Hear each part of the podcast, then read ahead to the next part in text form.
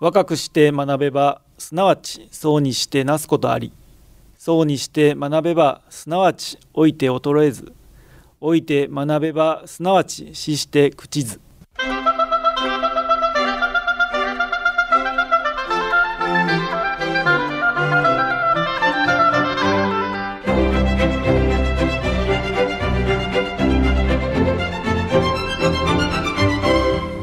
兵庫ラジオカレッジ。今朝の短歌。三六に古民家カフェの開かれてのどかな里に新風の吹く。三六に古民家カフェの開かれてのどかな里に新風の吹く。中西節子。昔と同じ風景が広がっているのどかな我がふるさと。そこに都会から移り住んだ若者の手で古い空き家がおしゃれなカフェに大変身。新しい希望の風が吹き渡っています。さて今朝の兵庫ラジオカレッジは一般社団法人ライブフーズ代表理事でお料理プロデューサーの土井俊久さんのご出演で「出汁が世界をつなぐ」をお届けします。今朝の講座は本科生対象の往復課題番組です。本科生の皆さんは講座を聞いて感じたことを往復はがき1枚400字程度にまとめ事務局まで提出してください。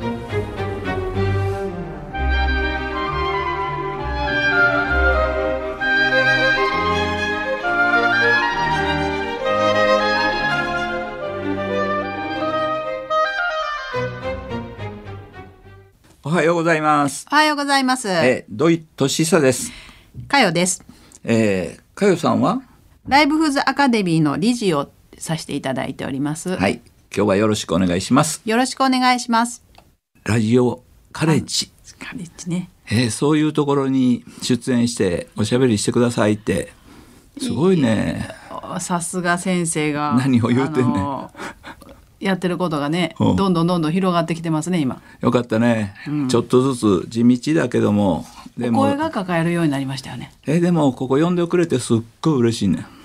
えそう大好き大好き、えー、神戸ですから。ああ、そうですね。えー、何を今日はテーマですか？今日のテーマですね、もう私たちがあのテーマにしてます「だしが世界をつなぐ」をテーマにうん。お話ししようかと。そうやね。あのーだしっていうのですごい悩んだ数年間があって。え？なだし言うても絶対取らないってずっと言い続けました絶対に今の人たちはもうだしは取らないってだしを取るってねかつおと昆布でちゃんとおおだしを取って、それをお味噌汁とかお料理にしていこうって言うてることをえだしを取らない？だからもう くちゃくちゃっぽいって入れればね、かつおと昆布を？うん、ぐちゅぐちゅってして。ぐちゅぐちゅって何よ？手でもみもみして。ああもみもみして。で入れてで煮物をする時のお料理はそのまま入れたらいいということ？そうですよ。あのー鰹節の粉が煮物にまぶされてる状態で食べてましたね。なるほど。えお料理っていうのはすごい簡単で、うん。お料理自身も簡単なん？ようん。でもあの出汁を取るのって本当はもっと簡単なんですよ、まさかでしたねえー全然難しいことはなくてね、えーどんだけ簡単かというと昆布と花かつおをん。鍋に入れて、うん。あと水を入れてうん。沸かすだけやで。それ絶対みんな「えっ?」て言われますよね。ゆうゆう。今までもそうやったね。でも本当それだけやねんけどもこれぐらい単純だから、うん。毎日台所で当たり前のように、朝起きては歯を磨くかごとく 台所に入ったら、かつおと昆布と水を入れて、えー沸かすだけ、この繰り返しするだけで自分のねお料理をね自分で作るという実感自分の手の中に収めることができるし、また自分自身でお料理を作り大切な人に食べてもらうことで会話が生まれるん。それがね、市販のものとかだけでいくと、なかなか会話が生まれるのがね、えこれどこで買ったの?」とか そうね。やろ？そうですね。えこの買ったものってどんなんっていう話になるんではなくてえ作るっていうところの話はその作った人とそして食べる人が会話が生まれるっていうことが大事やということそうですね。これはね生活が広がるいうことなんようーん。会話が広がるいうこと、うん。そんな感じはしませんでしたか？いや先日もあのおせち料理のねうん。穴子巻きを作ってたんですよ。おせち料理ね今はい。やってるからね、であの出したんですけど、うん。えどうやって作ってんの？うん。なのこの味どうやってつけたの？うん。もうずーっとそのことを聞かれますね。そうやね、うん。あの今そのおせち料理とかお料理を、えー作ったりする時にね、いっぱいいろんな情報があるでしょ。うん。もういろんな情報があってこれがあーどこどこの産地のものであるとか、はい。おーこれが新鮮であるとか、うん。えー穴子がどこどこのものであるとか、はい。もういろんな情報の中を取り出してでもその一つのお料理がねすごい豪華に見えるようにこう見せるよね。うん。さらにこう栄養とか、うん。機能とか、うん。これは体にどこがにいいとか、うん。そういうこともいいと思って、うん。いっぱいアイデアが含まれてくるのが今の食生活にな食い込んでるうん。メーカーさんとかうん。の作戦でもあるんでね、そうね。そういう意味では情報がどんどん膨れ上がってるということの時にうんあまりごちゃごちゃして飾りばっかりが増えて、うん。本当に大事にしたい基本地味やけども素通りされているところが問題かな。うん。真面目あなた真面目ですか？真面目な人ほど情報の氾濫の中で悩んでしまってるのが今の世の中そうですね。体にいい、あれがいいこれがいい、えーそれを求めてうん。非常にそこに時間を費やしてるのが今じゃないですかね。そうやね。だからその辺をもっともっとシンプルに、うん。えー基本を大切にする。お料理生活の姿勢っていうの私たちこうお料お料理生活という言葉で、はい。えー作る食べるさらに、えーいろんな形のことを全て生き方につながる。それ全てお料理生活という姿勢って言ってるよね。こう毎日の生活で必要なものを自分の手で作ること。これできたら幸せやしね、うん。自分の生活を自分の手に戻していくことが実感できるはずなんで、うん。もうリハーサルのない人生やから、うん。こう自分の料理を自分の手で作ってうん。生きていくっていう実感を持つことがどんなに大切かと思うしお料理作ってても失敗ばっかりやったでしょ？はい。安定感のある失敗ばっかりしてくれたよね、でもそれでいいって。それで覚えることがあるからな。まあ今のようなもういろんな情報の中からもっといらないものをいらない情報を排して、シンプルなうんお料理、うん。でこれがだしから始めようということやったやんか？はい。というようなことが一番大事と思いますね。うん。あのお料理生活っていうのは暮らしを自分の手で満たし、生き方を作ることが第一歩うん。ということですよね。はい。え自分でやってきててどうでしたか？えー、と今まであのお料理を体を治すために、うん。みたいな形でやってきたんですけど、うん。先生にお会いしてからお料理をこう美味しく食べる楽しむ、うん。えーそういうことをやってあの世界観が変わりましたね。世界観が変わったはい。大げさやね。いやこれは生き方なんでねお料理は。うんうん、生き方やと思うが変。わりますよね。あのーその世界観というかもう少し違う言い方すると1日のお24時間うん。全部食絡みのことになってるからね。はい。あの朝もちろん朝食を食べてうん出かけていって、うんでさらにお昼お仕事してる人やったら、うんうんうんえー外食になるし、うん。またその間にもしかしたら外食できないから、うん。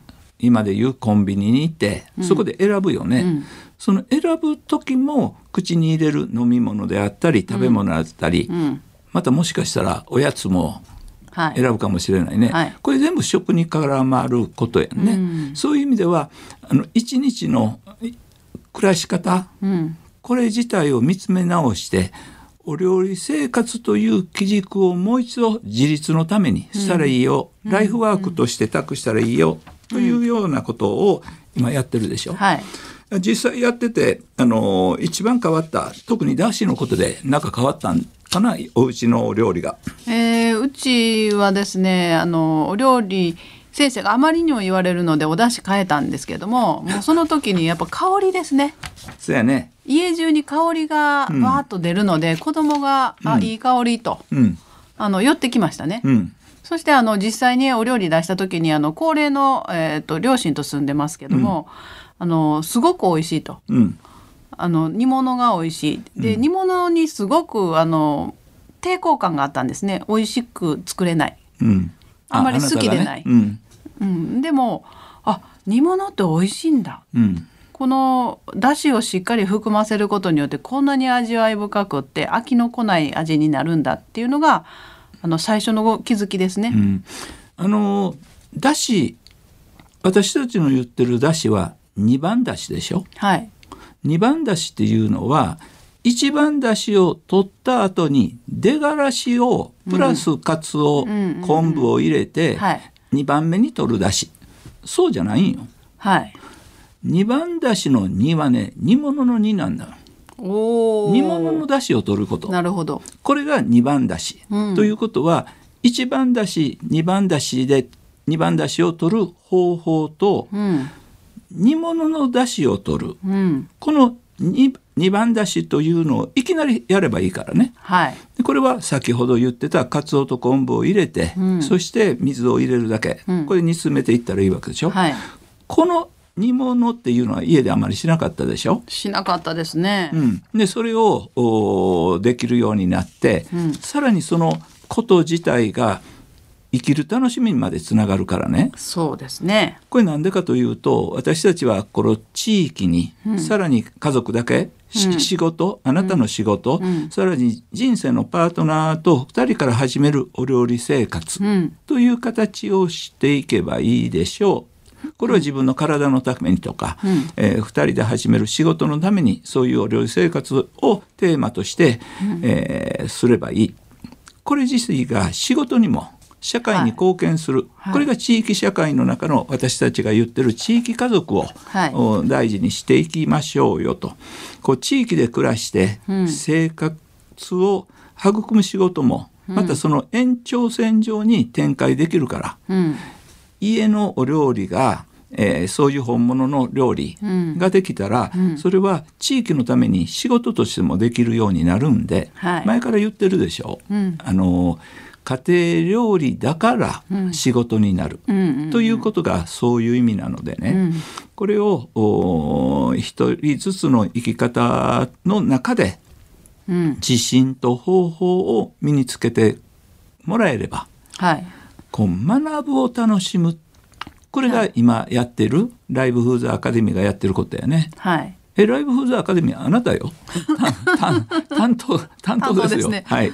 もうどうですか？進めてて。いやあのまあいろんな年齢の方が学びに来られますけども、あの広島で出会った、うんあの80歳を超える方がねうん。あのライブフーズのオンラインのあおせち料理田を中さんね。そうあこの前あの南山城村の旅2泊3日やな、うんうんそれ行ってはい楽しんでくれてたね。そうです。えっ、と、お、お、80を超えてオンラインでお料理教室を受けることに私はびっくりしたんですけど、うん。さらにそれで作ったお料理をうん。定期的にお友達と一緒に食べられてるんですよ。あ普段。もうあの旦那さん早くに亡くされてるんですが、あのお一人なので、うん。自分だけの量ではあの食べきれないので、うん。皆さんを呼んだりとか、うん。あとはあのこ子供たちとかお孫さん用に作って渡したりとか、うんすごく楽しまれててうん。でさらにこのあのワーケーションですね、はい。この間南山城村の旅にも来られて。うん本当に楽しまれてました、ね、え僕田中さんすごいなと思うのは、うん。あれ広島に暮らしの味わい講座という形で、うん。オンラインでするん。形の授業を増やしていこうと、はい。オンラインですることによって、えーその地域のお人たちも私たちの言うお料理を学んでもらったらいい、はい。ということで広島でオンラインの授業をしますということを広島であ暮らしの味わい講座をリアルではい。やったんやね。はいでそこに来てくれて。そうですね。お元気やね。お元気ですし、うん。あのすごく考え方がね前しか向かないのが口癖で あの本当やね。はい。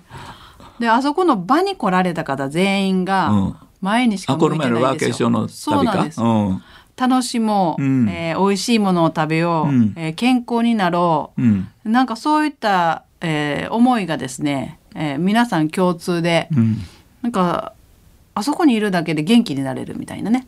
もうあの時のしなんていうのああいうツアーってこれもあなたは文句ばっかり言ってへんかった？ほとんどあれやな。なんかやろうとした時はまず反対から入るもんね。はい。あのネガティブだったのでねもともと。でもそろそろ前向きになってよ。そうですね、うん。だいぶ変わってきたとは思いますけどあれやね自分がやりたいことはネガティブじゃないよね。今日ラジオに出るからやろう言うたらすごい楽しんできてるよね今日は。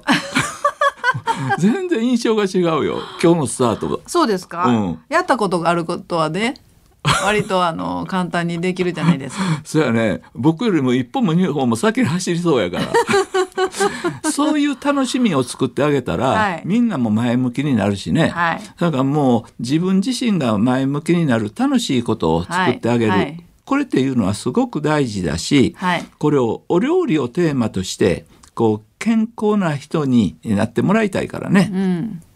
なかなかね健康を意識するっていうのって難しいでしょ？そうですね。あの健康な人ほど難しいんやで。うん。そうですね。うん、ただお料理っていうのはねけん食べたものがこれ食べたものが全部正確にもなるような分かってるでしょ？食べたものが健康にもなるし食べたものが不健康にもなるのがお料理やからね。そうですね。さらに正確になったでしょ？あなたの。そうですね。今までの数年間の性格と。ここここ1年2年性格が変わってきたように思うんですが。はい。そうかもしれません。どんな変わった？いやお出汁を効かすとし塩分量が減るんですよね、うん、なんで塩をあれをなってた？んあのそういう体のことが一番あって、うん。で体のことを治していくうん。というところから塩をテーマにしてたんかな。あの現代人がミネラル不足と言われてて、うん。で、えー日本人がもともと海からミネラルを取ってたっていうところで、うん。まあミネラルを多く含むお塩を使うことによって、うん。えー、としっかり取れる、うん。日本人は、えーミネラル不足だっていうのを言われてることがあって、うん。でしっかりお塩を取ることにに意識してた。うんで他の、えー調味料をたくさん使うよりも、うん。素材の味を生かしてお料理を作るということに意識があったので、はい。まあ、塩だけで食べる、うん。まあ、塩ってこう甘みも引き出してくれるので、まあ、お砂糖もいらない、うん。まあ、そんなようなお料理にしてたんですけど、塩には慣れてしまうので、うん。どんどんこう量が増えてたんでしょうね。そうやね、それが出汁を取るようになって塩の量がすごく少なくなったんでしょ、そうですね。あのお塩の量はすごく減りましたね。うん。まあお醤油をよく使うようになって、うん。えーまあお醤油の方がうまみもうまみというかね、うん。ありますので、うん。お出汁の美味しさとお醤油のあの大豆の、えー発酵した美味しさが交わって、うん。より深い味になったんですよ。うん。だからあのーお料理が全体的に美味しくなってうんこれが性格に影響するなと。性格に影響する。あの横でいてましても もう全然変わりましたね。え一番変わったの何か知ってる？何ですか？優しくなったね。塩をねあの取ると気強くなるっていうのはよもともと言われてることなんですけど、まあそれほど気づいてないですよね自気づいてない。僕すごい気づいてるよ僕は本人気づけ。それと全てのものを栄養に取ろうと。そうですね。全てのものを栄養を取ろうと。え？僕らはやっぱりアクを取ってからお料理しようと、はい。でもアクも？全部食べた方がいいよ。皮も全部食べた方がいいよっていうやり方だったんで。うん、僕はそれはその通り。だからアクを取る。それは栄養になる。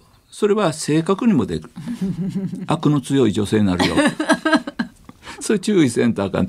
た食べ物っていうのはね、あの生命維持っていうこともあるし、それは健康にもということがあるんだけども、はい。快楽の食ままであるわけやからね。そうですね。やっぱりもうグルメであったり食通であったりこんな、あの楽しむ料理で楽しむっていう楽しみもあるやんか、はい。でもそのものがもう一度家庭料理は日常の生活のものの中であるっていうことを考えて、えー今のグルメ美味しいものばかりだではなくて、うん。本当に食材の美味しさうん。というところの基本はい。そういうプロセスに戻りながらの家庭料理をうん。もう一遍やってほしいし、うん。家庭料理を基本に、えー立ち戻って、はい。こうシンプルにうん。丁寧にうん。ということを呼びかけていこうとしてるのが今でしょ。はいまあつまるところ生き方そのものをシンプルにする、うん。また生き方そのものを丁寧にすることに他ならないんではい。そこをやっていこうと。ちょっと頑張っていかんとあかんね、そうですね。性格を直し。性格を直す。直す。はい。性格を直すという意識しなくていい。大丈夫です。うん。無意識のうちに良くなるから。食べ物でえ私たちがやってる、えー食エコミュージアムジャパン構想。はい。これは今やり始めて、はい。すごく大きな仕組みって思ってるよねあなたが。そうですね。これは食エコミュージアムジャパンって日本全部ミュージアムうん。と思ってるわけ。はい。これは大きな仕組みのように思う美味しさと健康の暮らしと仕事作り。はい。また町おこしをテーマにして、その地域のものを自分たちの健康、うん。体、うん。そして仕事、うん。それは生活の安定するうん。仕事を作っていくところまで。はい。だから飲食店の人たちの場であるとか、はい。あーそういうところも含めて、うん。えー町づくり自体がうん。こう地域で住んでる人たちの食が交流の場になるようなはいこういう形をやっていきたいというのがこの食エコミュージアムジャパン構想みたいな形になっててうん。これが今進めてるこの前の南山城村もそうだし、はい。えーどこ？あの京都？伏見、はい。はい。というとこもそうだし、はい。でこの大好きなうん。神戸、うん。昨日も神戸に来てて、えー近藤社長とはい。すごく楽しみな話になって、うんうんやはり神戸にもその地域を、ん。そういう村おこし的な意味合いで町を活性化する、はい。やっぱり健康で楽しい町を作っていきましょうと。あの食エコミュージアムっていうのは地域社会をより積極的に理解するお料理生活の美術館、ということは自分たちが生活をしている人間の美術館っていうのが食エコのコンセプトにしてるんで、はい。こう日本の自然とか食生活文化を保全するうん。もうそういうものをこう企業同士うん。個人同士うん。それは地域住民が一緒にせ参加してもらって、うん。仕事に参加するというよりも地域に参加してもらう活動に参加していただく、うんうん。こういうことを課題にすることを大事にしたいな。これやっていく深める前時に必要なのがやっぱり教育であったり、うんまあ教育でもあんまり難しいのやめとこね。楽しみながら遊ぶ。うん。という体験型のものにしていこうというのがライブフーズアカデミーであるので。はい。これの一番の基本っていうのが土井勝の家庭料理をこう広そうにひにしてうん。やってきてることでしょ？はい。食エコミュージアムとアカデミー計画がこれ数十年前から一人で思ってて 一人で。一人で思ってて、はい。でその都度にこう一緒にやるんだけどなかなか難しくてね、はい。でもこの食エコミュージアムとアカデミー計画がいよいよお一つの形になりさらにそれがもう小さな町おこしをしていくちっちゃなエリアで始めていこうと、うん。これが伊賀であったり。はい。え楽しみやで伊賀がこう近藤社長も一緒にやる、ん。または伏見にいてる人も、ん。そして伊賀にいてるうん。人と一緒に、うん。伊賀で一つのモデルが作れたらいいし、はい。伏見も一つのモデルを作るがごとく、うん。えーここの神戸でやりたいよね。神戸でやりたいですね。私ここすごく大好きですね。というようなことでなんとか頑張っていければいいな。そんな感じで思ってるはい。大丈夫ですか、大丈夫ですよ。最初えこの食エコミュージアムジャパン構想を聞いた時にうん。なんてバカでかいことをって思ったんですけど、あの結局あの日本のもともとの考えである震度富士うん。っていう半径2キロ以内のものを食べて、うん。えーそこで生活をしてそこで学び交流をするっていう考えと同じですよね。そうやね、うん。あのー楽しい人生一回しかないんでね、はい。やっぱりそれを一人でするんではなくてうん。二、人二人が三人ってなっていけばいい。はい。頑張っていきましょう。はい。今日はありがとうございました。ありがとうございました。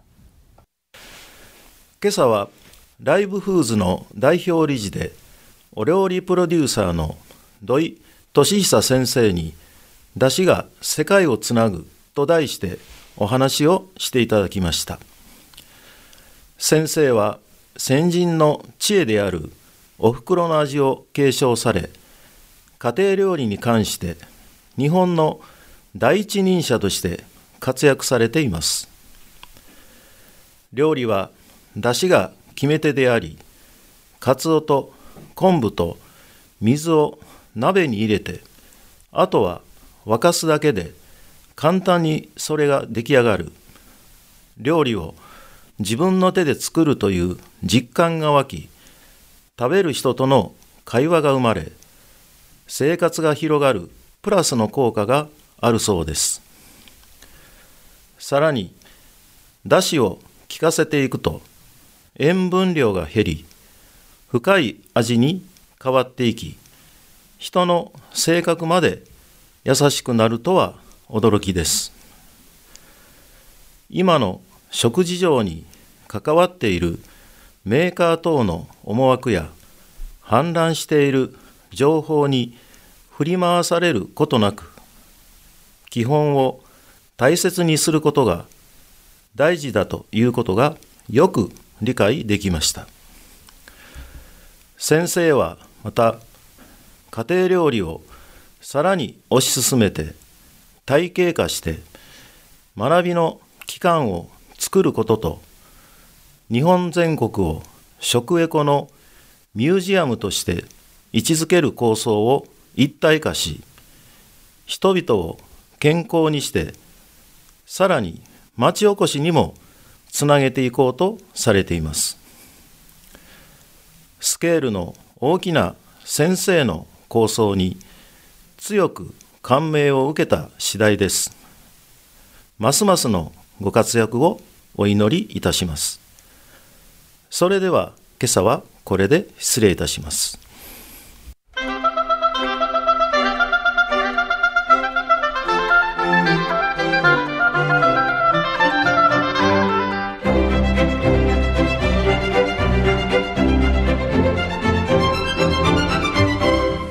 兵庫ラジオカレッジ。